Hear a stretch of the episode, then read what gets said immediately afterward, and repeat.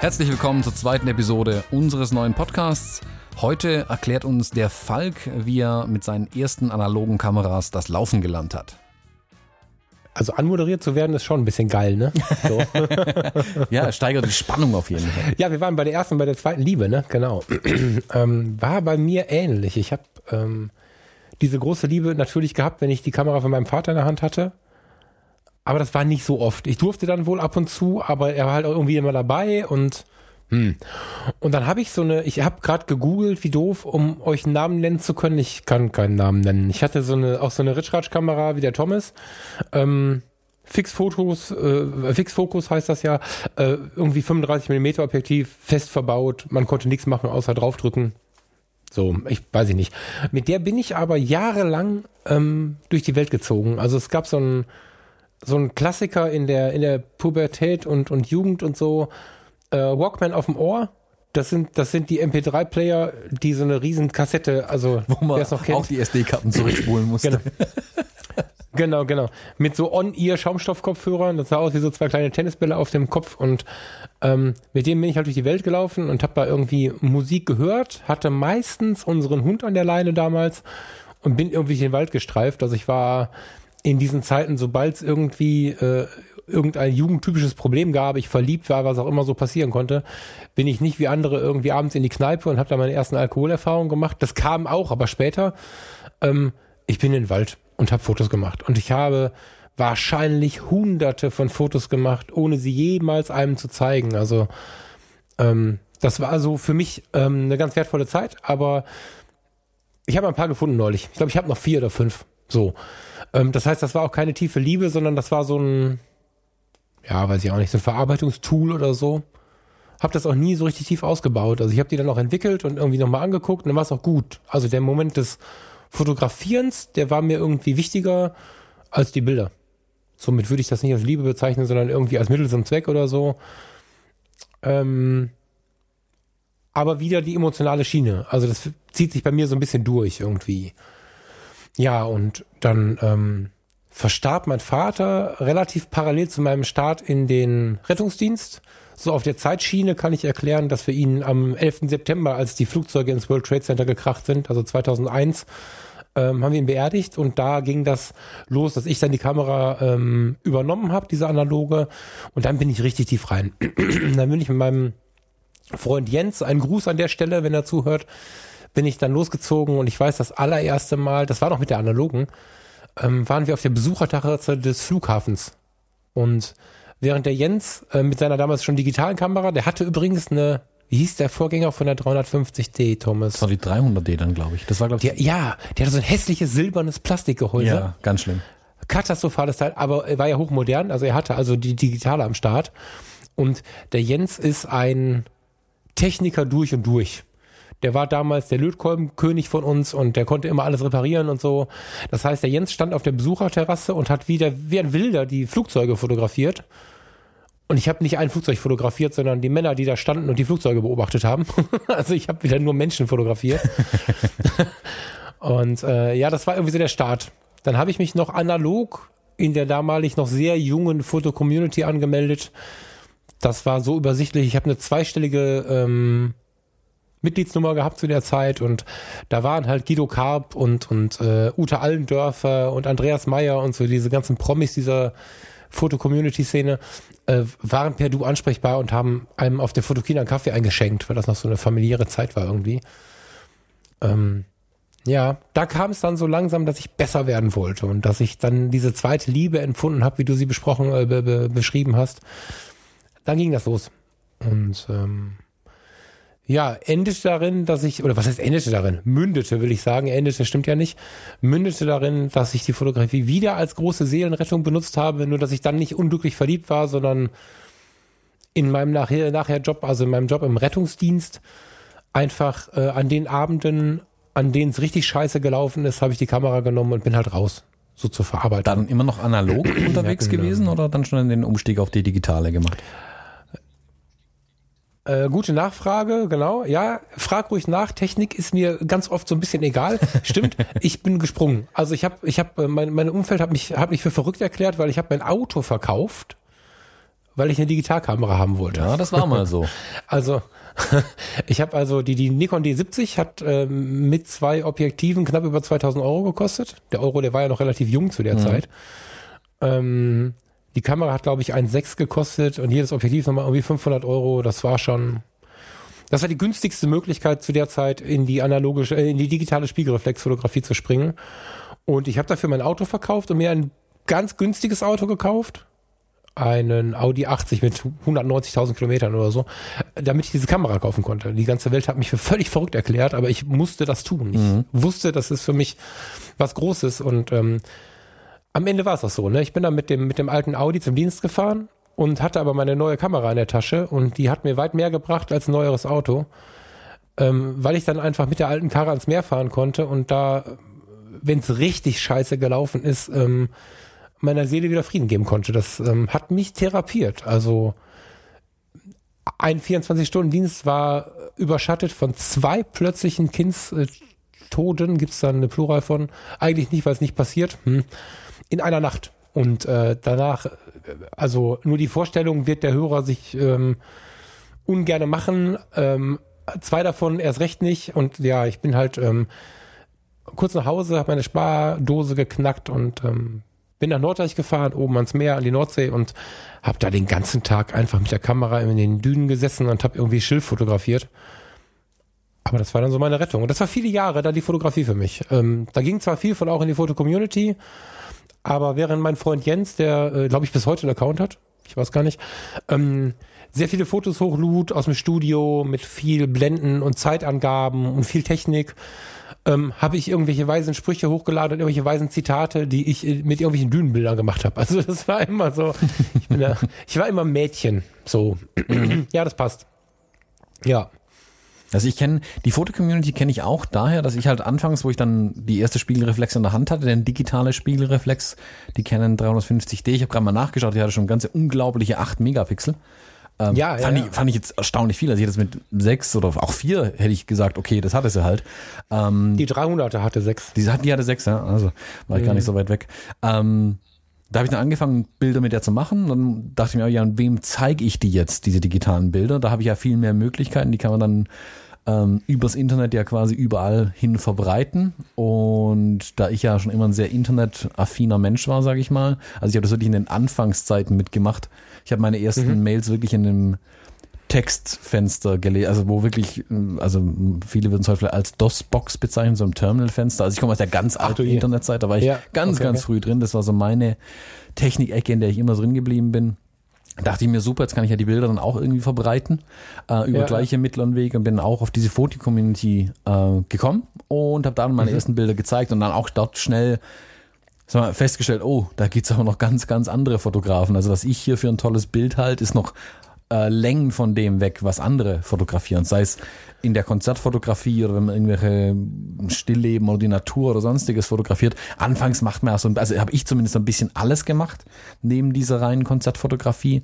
Ähm, und ja, mich dann einfach so ein bisschen auch an anderen gemessen und geschaut, was, was machen andere so und habe dann ganz viele Sachen ausprobiert, entdeckt, was kann man alles fotografieren von Baum in winterlicher Landschaft, das mir gerade einfällt, über äh, Katze, die vor dem Fenster sitzt, zu Menschen, die auf der Straße rumlaufen, war alles irgendwie dabei. Das Einzige, was mich wirklich immer gepackt hat, waren eben diese Konzerte und diese ähm, Bands zu fotografieren. Und nachdem also die ersten Bands irgendwann fotografiert waren, wo ich gemerkt habe, okay, mit Menschen, das, das ist eigentlich schon ganz cool. Ich kann gut mit denen, das macht dann auch Spaß zu porträtieren, sage ich mal.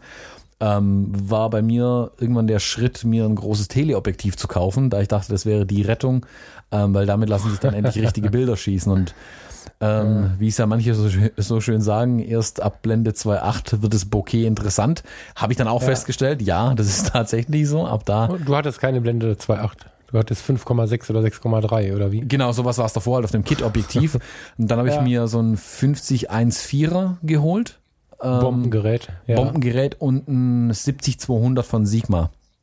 Ja, war nie meins, aber ich, ich weiß, dass viele Menschen das lieben, ja. Genau, äh, also ich, ich habe in dem Objektiv, keine Ahnung, gefühlt Tausende, wenn nicht Millionen Bilder geschossen. Also das habe ich sehr, sehr viel benutzt. Ähm, und bin dann über Porträts von Freunden, Bekannten und sonstigem, was ich dann fotografiert habe, immer mehr und mehr da reingeraten, dass nicht ich gefragt habe, hey, könnte ich, könnten wir nicht mal zusammen Bilder machen oder hat jemand Lust, Bilder zu machen, sondern dass andere mich dann auch mal angesprochen haben, hey, könntest du von unserer Band anfangs äh, Bilder machen, dann später auch mal, hey, ich würde gerne mal ein cooles Bild von mir haben, ähm, du fotografierst doch so, du machst doch so tolle Bilder, du hast doch so eine tolle Kamera, ist ja dann immer der Spruch, mach doch mal ein paar Bilder. Und bin Darf so, ich da mal eben reinfragen? Ja. Ähm, das passierte auch noch in Parallelwelt zur Foto-Community oder warst du da schon raus?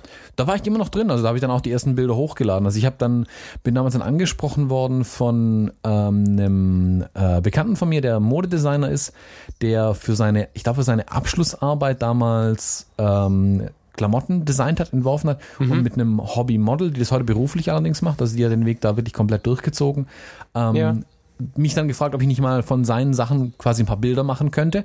Und dann habe ich ja. zum ersten Mal in einer wirklichen Auftragssituation auch gestanden. Ah, spannend, okay. Aus dieser Auftrag, also Auftrag in Anführungszeichen, da gab es halt ein Brötchen und einen Kaffee dafür. Ähm, ja. Es war für sein Studium, also da war kein kommerzieller Gedanke irgendwie dahinter.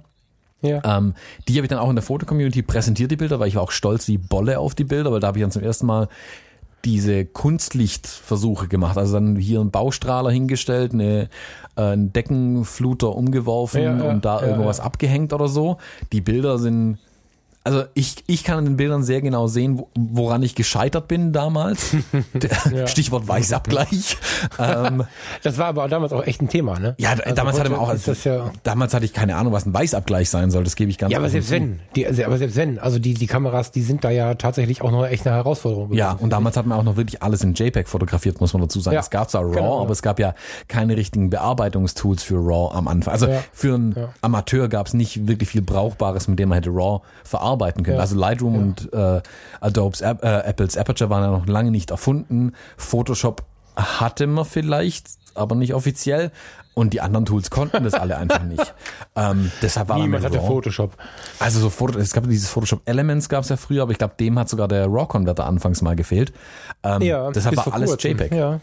Aber ganz kurz, ich, ich kann mir vorstellen, dass es jetzt Leute gibt, die sich dieselbe Frage stellen. Ähm, wie ich gerade. Wie hieß du in der Foto-Community? Hattest du da einen anderen Namen irgendwie? Ich hatte schon immer meinen Klarnamen. Also das war bei mir okay. schon immer Thomas Jones, weil ja jeder schon immer denkt, das wäre ein Künstlername. Das ist aber tatsächlich mein ja, echter Name. Ja. Ja, ähm, also geil, wenn, dann bin ich so dort aufgetaucht. Gibt's da, gibt's den Account noch? Ich glaube nicht. Ich habe vor ein paar Jahren ähm, habe ich mal angefangen mit alten Accounts aufzuräumen äh, und ich glaube, dem ist auch der zu Opfer gefallen dann. Ich, äh, ich check das mal gerade. Ja, google das mal. Wenn du es findest, lösche ich ihn sofort, bevor die Folge online steht. Ah. Warte mal eben. Nee, ich habe gefragt, weil diese Foto-Community, die hat ja, die, die ist in den letzten Jahren, äh, finde ich, prominente Künstler, ist die erste Antwort. Interessant. Ach, da bin ich dabei, das wäre toll. ich glaube, da ist ein anderer Tom Jones gemeint. Ähm, nee, leider nicht. Bildersuche, Thomas Jones, warte. Nee. Ein alter Mann, das bist du nicht. Noch nicht. Ähm, ich habe noch nicht, das stimmt. Ich habe mit Bart aber. Ich, ich habe die, ich habe die Frage gestellt, weil, weil es ja schon in der Zeit, in der die Foto-Community noch so ein bisschen familiärer war, und das war ja die Zeit damals, man kannte sich ja. Und ähm, warum sollten wir uns, also ich habe da super viel gemacht und ähm, ich habe gerade kurz überlegt, ob wir uns nicht früher schon mal über den Weg gelaufen sind. Aber dann wohl nicht. Das ist mir in letzter Zeit öfter schon mal passiert, dass ich mit Leuten in Kontakt kam und wir dann festgestellt haben, dass wir uns eigentlich schon kennen. Das ist ganz geil irgendwie. Ja, passiert durch. Also das Internet hat da viel möglich gemacht, finde ich einfach, dass man auch jahrelang miteinander gesprochen hat, ohne zu wissen, wer der andere ist. Und dann Jahre ja, genau, später wieder mit genau. dem anderen spricht, aber dann einen richtigen Namen benutzt und genau. nicht einen ICQ-Namen zum Beispiel. Genau, genau, genau. Ja, und also ich meine, solche Foren bieten ja tatsächlich auch die Möglichkeit, wenn man den Geist und das Herz offen hat, für Freundschaften. Also ich kann mich gut erinnern, wie ich früher immer mit einem Markus geschrieben habe und äh, parallel und völlig unabhängig davon mit einer Sissy. Heute sind die verheiratet, haben ein Kind und ich fahre ab und zu mal nach Bremen, um die zu besuchen. Und dazwischen war ganz viele Jahre gar nichts. Also das ist irgendwie ganz spannend, wie die Zeit da so. Ja, ich ähm, mach mal weiter, wo du gerade warst. Ich wollte nur kurz deinen Namen aufgeklärt haben für die, die unter Umständen dich schon kennen. Mhm. Punkt. Du bist dran. Achso, ich bin dran. ja, Ich habe dich hart unterbrochen, Verzeihung. Äh, nö, nö, das, das passt schon. Ähm, äh, dann kam für mich, wie gesagt, dieses erste, in Anführungszeichen, Auftragsshooting. Ähm, die Ergebnisse sind okay. Also ich habe die, die Bilder habe ich noch, die habe ich behalten, wirklich immer auch. Ähm, die habe ich auch gerne gezeigt, weil es schöne Porträts waren. Also Ich wollte fragen, was war das, ein Porträtshooting oder? äh, Porträt mit Mode dran, sage ich immer. Also Ach was, nee, erzähl ein bisschen mehr bitte. äh, wir haben uns in, das ist hier, das wird heute als ganz viel als Hochzeitslocation genutzt. Ja, da habe ich dann bestimmt zehn Jahre später dann meine Hochzeit an der gleichen Location fotografiert. Das war ganz interessant, weil ich sie dann wiedererkannt Ja. habe. Ähm, Wir haben, ähm, das ist so ein altes Schlösschen mehr oder weniger, wo er hatte die, also der Modedesigner hat die ganzen Kontakte geknüpft zum Model, zur Location, alles. Ich bin da nur hingekommen mit einer kleinen Fototasche und habe gesagt, juhu, jetzt hier bin ich, los geht's mit der Fotoproduktion. Wie geht das? Ähm, und sind da im, im Gewölbekeller rumgerannt, was für Licht natürlich super ist, nicht. Ähm, und haben da alle Lampen irgendwie versucht zu verwenden. Also wirklich irgend so ein Deckenfluter aus der Ecke rausgezogen, weil man halt einfach nicht genug Licht hatten. Also ein Blitz hatte Ja. ich den integriert in der Kamera und das war's. Ähm, und haben dann da Bilder gemacht. Und für das, wenn ich heute drüber nachdenke, wie begrenzt die technischen Möglichkeiten waren, die ich hatte und auch mein technisches Verständnis war, finde ich die Bilder immer noch sehr, sehr gut. Also da muss ich schon sagen, da hat man, wir haben bestimmt einen halben Tag drin verbracht und dabei sind dann vielleicht ähm, ah, für mehr als einen halben Tag vermutlich, sind vielleicht fünf Bilder entstanden, die wirklich gut sind. Und das halte ich für einen extrem guten Schnitt für den Tag, wenn Absolut, ich weiß, ja. wie ich damals fotografiert habe. Auch verschiedene Outfits und so weiter. Ich habe dann aber relativ schnell festgestellt, dass mich die Outfits nicht so wirklich interessieren, sondern ich habe ich habe totale Freude dran gehabt, mit dem, mit dem Model zu arbeiten, mit dem Ausdruck des Models, der ein bisschen eine Anleitung zu geben, was sie machen kann, was ich mir vorstellen könnte, und dann kann sie den Ball annehmen und selbst wieder was draus machen. Und da sind ein paar Ja. ganz, ganz witzige Schüsse irgendwie entstanden. Ähm, Ja. Von denen ich zwei, drei bis heute sage, das ist ein gutes Bild. Das, das könnt, würde ich heute noch anderen Fotografen zeigen und sagen, ja, so habe ich auch mal fotografiert. Das ist okay. Also das da muss man sich nicht dafür schämen. Absolut, und ähm, der Modedesigner wiederum hat dann angefangen, ähm, sich zu spezialisieren und ist dann äh, in die Richtung Brautmoden gegangen. Und hat Ah. mich dann ein halbes Jahr Ah. später nochmal gefragt, hey Thomas, ähm, ich würde gern mal ähm, ein paar von meinen Brautmoden fotografieren, damit ich die meinen Kundinnen zeigen kann. Meinte ich, ja klar, ist ja kein Thema, das kriegen wir hin, das machen wir so locker wie beim letzten Mal, jetzt kann ich's ja. Und dann haben wir auch festgestellt, ja, dazu sollten wir vielleicht in ein Fotostudio gehen. Und dann dachte ich mir, oh, Fotostudio, spannend.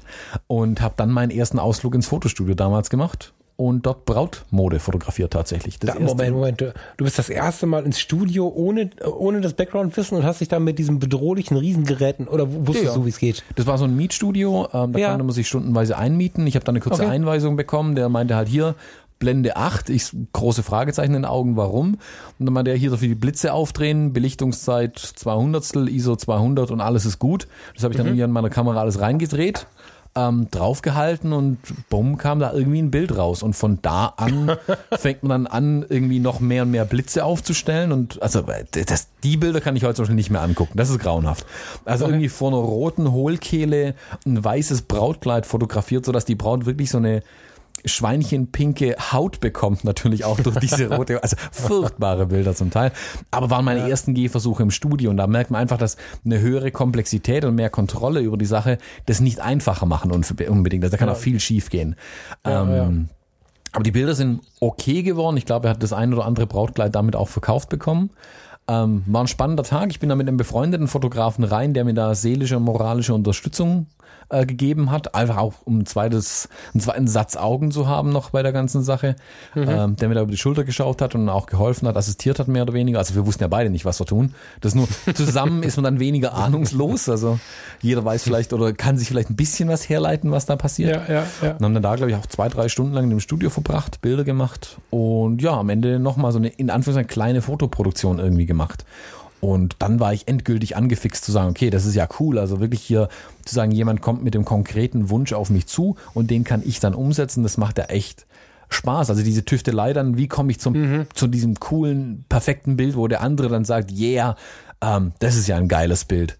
Ähm, das war für mich dann so der Anreiz, mit der Fotografie wirklich weiterzumachen. Davor war es ja eher so passiv getrieben. Also ich habe Konzerte fotografiert oder irgendwas fotografiert und die Leute sagen so, oh ja, das ist ein schönes Bild, ganz toll so. Wenn es mal ein Bild von ihnen war, sagen sie, oh, das ist, doch, das ist bestimmt eine teure Kamera ja auch, die solche Bilder macht. Ja, und erst ja. durch die Auftragssituation habe ich gemerkt, wie man, wenn man wirklich was schafft, was über Knipsen hinausgeht, dass man Ja. noch viel mehr begeistern kann eigentlich. Da versteht man dann so diesen Spruch, ähm, der Applaus ist des Künstlers Brot oder so. Genau, genau. Das, das wirst du aus der Musik wahrscheinlich schon gut kennen, diese Genau, das genau. Es Gefühl, war sicherlich steht, ne? äh, eine Verbindung da zu der Musik auch. Also wenn Ja. das Publikum klatscht und dann zu, äh, Zugabe Ja. ruft, ähm, Ja. ist natürlich schon eine große, große Belohnung. Und so war es bei der. Fotografie dann auch. Da kam dann Absolut. auch der Ruf nach Zugabe relativ schnell. Denn eins von den Models, die die Brautkleider präsentiert hatten, äh, war logischerweise eine Braut die in dem Jahr dann auch Ah. geheiratet hat, die Ja. dann einfach meinte, ja, ob ich dann nicht auch gleich ihre Hochzeit fotografieren könnte. Mhm. Und da sind dann meine Augen äh, auf weiß gedreht und ich wusste dann gar nicht mehr so richtig was sagen. Da ist dann die nackte Panik hat mich dann gepackt. Ähm, Ja. Weil ich hatte bis dahin natürlich schon mit anderen Fotografen so den Austausch und jeder meinte, boah, Hochzeitsfotografie, da kommt es halt wirklich drauf an. Ähm, da muss alles stimmen und da hatte ich ja gerade dieses Erlebnis im Studio, wo halt gar nichts funktioniert hat, die erste Ja. Stunde lang. Da Ja. hatte ich dann schon gehörigen Respekt davor, aber ich dachte mir auch mal, wächst der mit seinen Aufgaben und habe dann auch Ja gesagt, ja klar, äh, in einem, was war das dann noch, drei, vier Monate, ich fotografiere dann deine Hochzeit, das kriegen wir schon hin und ja, bin dann mit Schweißperlen auf der Stirn wieder nach Hause gegangen. Das kenne ich. ja. Wie Ja, war das bei dir? Ja, ich, also äh, der, der Weg dahin war ähnlich. Ich habe halt, ähm, also ich habe vorher schon, auch schon jetzt zu dieser Hobbyzeit, ähm, diesen Applaus zu genießen gelernt. Am Anfang habe ich noch gedacht, ah, das ist irgendwie komisch, Mittelpunkt, mh, so, ne? Und habe dann aber relativ schnell gemerkt, dass man Menschen mit Fotografie tatsächlich erreichen kann und mit denen oder mit der Fotografie in ihnen was bewirken kann. Und als ich dann gemerkt habe, dass es, wenn man nicht gerade, also wenn man Häuser fotografiert, sind es vielleicht die Fotos, aber wenn du an die Menschen rangehst und ähm, dann, dann wird's halt auch in der Aktion, also in der, in der Interaktion mit dem Menschen ein Bewegen. Und das war so ein, der Applaus war wunderschön zu hören. Die Fotos haben uns was Gutes getan. Wir schauen sie immer wieder an, solche Dinge. Und da glaube ich, habe ich so ein bisschen einen, und das meine ich jetzt gerade kurz aus Versehen positiv, ähm, einen gewissen Höhenflug bekommen. Ähm, das ist aber gar nicht so schlimm. Das war, glaube ich, zu der Zeit ganz gut so. Ähm, eine liebe Freundin bis heute, die Katrin, hing sich ein Foto von mir ins Schlafzimmer. Das, das hatte ich mit, mit so einer mit so einer Knipskiste gemacht. Also wirklich in meinen Augen ein Schnappschuss. Ähm, der hängt bis heute im Schlafzimmer. Ist ganz witzig. Ich müsste mal gucken, wie der inzwischen aussieht. Wahrscheinlich müsste man den mal neu drucken oder so. Ähm, Oder neu fotografieren. Oh, nee, geht nicht. Kannst du vergessen. Dies, nee, geht nicht. Unmöglich. Das ist nur so möglich. äh, lange Rede, kurzer Sinn. Ich bekam ein, eine Menge Applaus in der Zeit, auch so in dieser Fotocommunity, im Privaten. Und dann bin ich relativ selbstsicher da lang gelaufen, habe mich sehr gefreut, ein toller Fotograf zu sein. Ich war weit davon entfernt. Aber ich habe mich so gefühlt. Und dann kam mein Arbeitskollege damals an und sagte, wir, wollen heiraten und ähm, willst du das nicht machen? Und ich dachte, bist du verrückt, habe das aber nicht ausgesprochen, sondern habe gesagt, selbstverständlich, kein Problem. Ja, ich glaube, das haben wir beide durch unsere Berufe auch ein Stück weit gelernt. Erstmal zu sagen, kein Problem, wir lösen das. genau. Ähm, ja, sicheres Auftreten bei völliger Ahnungslosigkeit war Genau, die, erste, genau. die erste Lektion meiner Ausbildung. Ja, das stimmt. Und das habe ich da genauso vermittelt. Und ich sag mal, ich hatte, wo, wo ich gefragt worden bin, hatte ich ja wirklich gehörigen Respekt vor der Aufgabe. Ich hätte aber bei weitem mir nicht ausmalen können, was an so einem Tag alles schiefgehen kann. Nee. Als ich dann die erste Ja. Hochzeit wirklich fotografiert. Ja. Also das war, ich glaube, so eine Hochzeit habe ich bis heute nicht mehr erlebt mit so vielen kleinen Ja. und großen äh, Katastrophen, sage ich mal, die da passiert sind. Also ja, ja. das ist eine nein, eigene war, Folge wert dann. Ja, das war tatsächlich ähm, einer meiner schlimmsten Tage, die ich mit der Kamera in der Hand verbinde. Ähm, ich glaube, da machen wir eine Folge draus, oder? Ja, ich glaube, das erzählen wir dann einfach in der nächsten Folge direkt, wie, wie eine schlimme, schlimme Hochzeit, also für den Fotografen eine schlimme Hochzeit aussehen kann. Vielleicht sogar mit einer Idee, was kann man besser machen, aber Ja, also äh, ich sag mal, man kann immer noch positiv aus dem Ganzen rauslaufen. Wenn man am Ende was gelernt hat äh, aus so einem Katastrophentag, ist es, verbuche ich das immer noch als Gewinn, das Ganze. absolut. Ja, absolut. Und ich glaube, da kann man viel dazu erzählen. Dann hören wir uns ja dann in der nächsten Folge wieder. Das machen wir. Ich freue mich drauf. Bis dann. Bis dahin, ciao.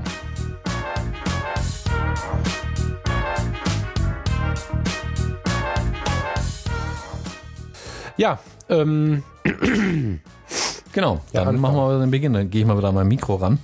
Wir sitzen am anderen Ende vom Raum mittlerweile. genau. Ja, äh, herzlich willkommen. Wir sind wieder da und äh, nochmal. Der Anfang war gut, das Ende ist relativ schnell eingebrochen.